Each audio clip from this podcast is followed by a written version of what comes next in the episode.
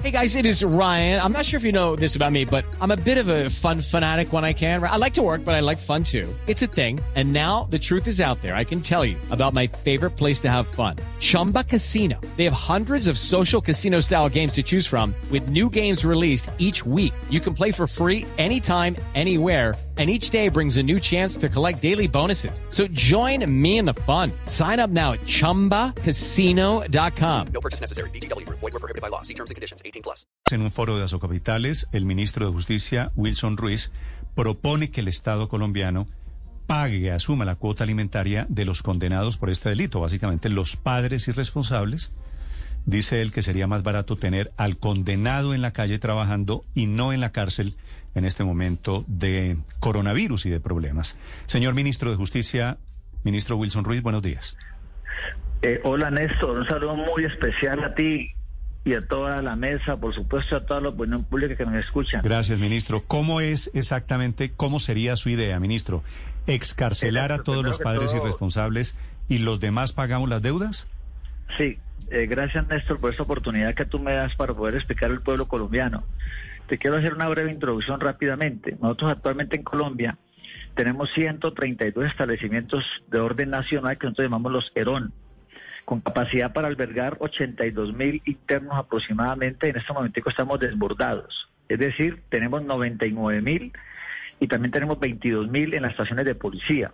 Quiere que tenemos más de 37 mil actualmente desbordados. En todas las visitas en las regiones que yo vivo haciendo, me he encontrado con muchos casos, lesiones leves, entre ellos que tú acabas de mencionar en asistencia alimentaria. El país tiene que acostumbrarse, sobre todo en instancia alimentaria, que cada interno, sin importar el delito que haya cometido, nos cuesta dos millones cuatrocientos mil pesos.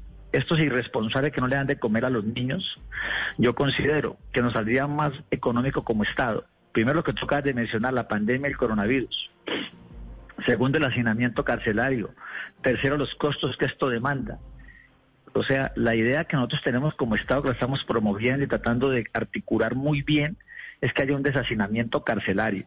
Suena un poquito redundante y feo la idea, pero es preferible que un Estado como el nuestro en un momento determinado se encargue de sufragar una cuota alimentaria que nos saldría en la quinta o sexta parte de, la, de lo que nos cuesta un interno de estos y no es, digamos, entrar a ser permisivo o alcahuetear a un individuo de esto, ni mucho menos. Hay que formularnos bien las cosas, cómo es que lo vamos a hacer.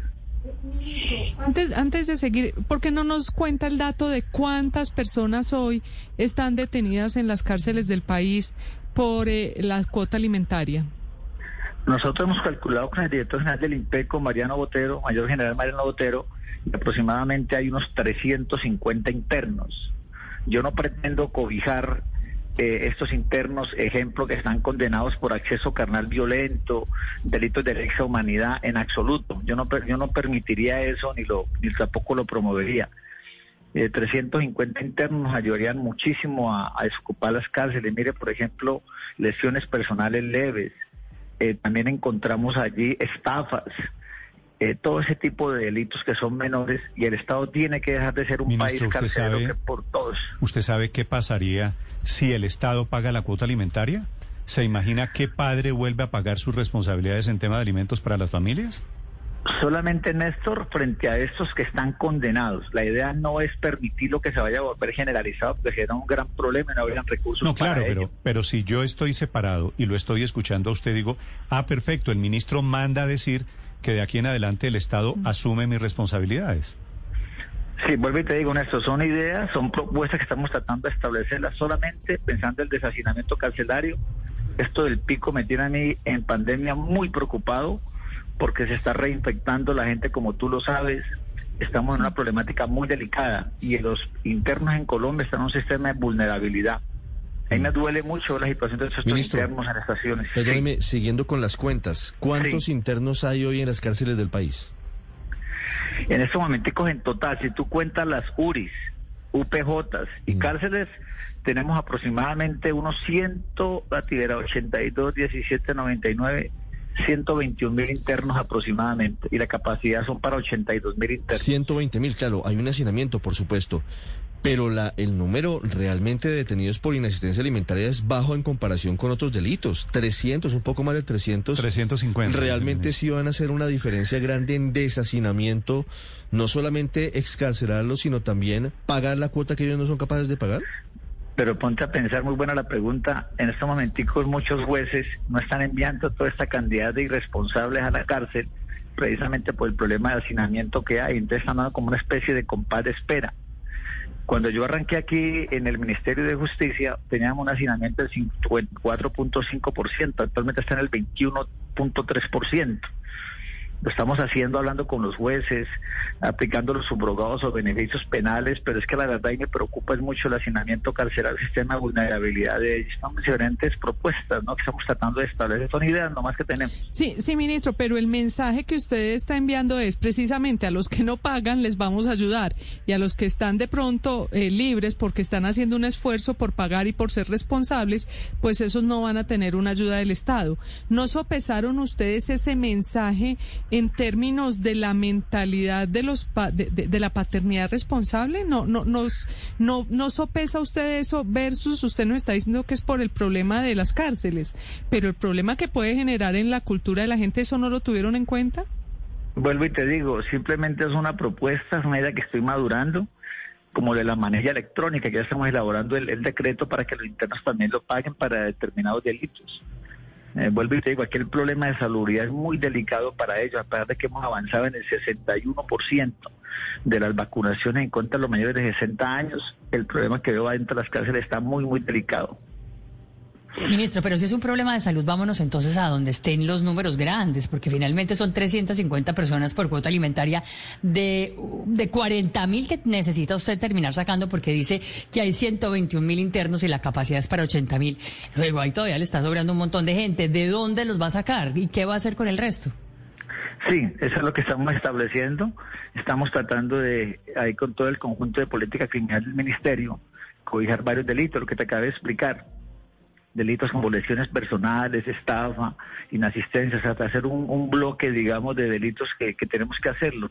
Yo siempre iba diciendo que, que esto infortunadamente es un país carcelero. Algún día el país tiene que pensar una última ratio, digamos, es decir, la persona va a la cárcel siempre y cuando ya la condena esté lista para hacerlo, pero aquí simplemente con un sindicado lo estamos metiendo a la cárcel frente a delitos menores. Hay delitos atroces que eso sí de entrada la detención va porque va, pero tenemos que empezar a pensar como un país diferente porque estos establecimientos públicos de nosotros no dan más abasto frente a tanta y tanta delincuencia. Mire, había dado una estadística yo que antier en Cúcuta han matado casi 1.800 venezolanos, ahora que hablaban ustedes de Venezuela mientras les escuchaba antes de pasarte aquí al aire. 1.800 venezolanos han muerto con- violentamente aquí en Colombia. Quiere decir que el colombiano es territorial también y tampoco va a permitir que estas personas vengan aquí a ocasionar un daño también contra ellos. Mm. Entonces es una ¿cuál preocupación es- lamentable. cuál es de la estadística y verá, y hay 1.250 internos aproximadamente en las cárceles de Colombia venezolanos. Y las que más tienen Mm. venezolanos son las de acá de, de Cúcuta, donde yo estuve el miércoles. Ministro, ¿cuál es el delito diferente a este, al de la cuota alimentaria o irresponsabilidad, impago de la cuota alimentaria? ¿Cuál es el delito por el que hay más presos hoy en las cárceles? Néstor, esa cifra me queda un poquito complicada, pero te voy a dar una cifra que te va a dar un poquito como de escalofrío. Tenemos más de 15 mil internos, ejemplo, que han sido, eh, están sindicados y condenados por acceso carnal violento y muerte contra niños, que esto no tiene ningún tipo de rebaja, como todo el país lo sabe. Sí. Sí. Lo otro, pues si tú me lo permites, luego te paso 15 el dato. 15 mil, Impresionante pero el 15 mil dato. es... Sí, no, pero pues, buscaba, buscaba entender Sí. por qué usted se fija en este delito de la inasistencia alimentaria y no en otro que de pronto produzca más presos o más condenados o más gente en las cárceles. Sí, hay, hay lesiones también, hay eh, lo que te ves ahorita hace un momento, estafas, eh, hay unos delitos ahí que estamos, repito, tratándolos de establecer para ver si finalmente lo hacemos. Entonces, construir una cárcel, Néstor, como lo que uno permite, le encantaría, puede tardar cuatro y cinco años. Lo que estamos haciendo nosotros modulares, eh, que es lo más práctico que hay que extender la cárcel, lo hacemos en 10, 12 meses. Mm. Sí, Por es que le, alcalde y le, están le- haciendo. le- le preguntaba cuál es el delito de mayor ocurrencia porque yo sospecho que debe estar relacionado con el tráfico de drogas, con el microtráfico. Y entonces, sí, eso tampoco. si uno se pone, se, pone a escarbar por ahí, entonces termina diciendo, bueno, liberemos a los que están acusados de tráfico de drogas también para arreglar el problema carcelario. No, yo tampoco lo permitiría, y te digo, lo que estoy buscando son delitos leves, porque a mí tampoco me gustaría, a veces la gente se confunde conmigo, yo no estoy buscando impunidad en el país. La política del presidente de la República es castigar fuertemente estos delitos de hurto calificado, eh, ley 30 o estupefacientes, delitos de lesa humanidad, eh, violadores de niños y todo eso, yo no lo, yo no lo permitiría, ni siquiera lo, lo Ministro. lanzaría como una propuesta. Haciendo cuentas, ¿cuánto le cuesta al Estado esta propuesta suya? O le costaría, ¿no? Porque Sí, es una idea y- apenas. Y, y cuánto, de cuánto sería la cuota? De, de lo que diga el juez. En cada caso particular es distinto, por supuesto. Sí, hombre, mira, yo consideraría que cada interno nos cuesta dos millones cuatrocientos mil pesos con las cuentas y el, el, el sostenimiento, es que había que mirar también... Dos millones cuatrocientos mil pesos mensuales, dice usted. Cada interno sí nos cuesta a nosotros como país. Y usted dice, es más barato pagar lo que hizo el señor que mantenerlo en una cárcel. Entonces lo que yo digo es que en un momento determinado, desde esos condenados, les saldría al Estado mucho más barato, ejemplo, sacar una cuota de 500 mil pesos y sostener ese niño mientras el condenado logra ubicar trabajo y que ella entre, digamos, a regresar esa plata al Estado. Te repito, son propuestas que apenas estamos tratando de establecer. Pues de todas formas se presta para abrir la discusión, señor ministro. Gracias por explicarnos sus ideas. Que tengan muy buen día, Néstor, y, y cuídense mucho.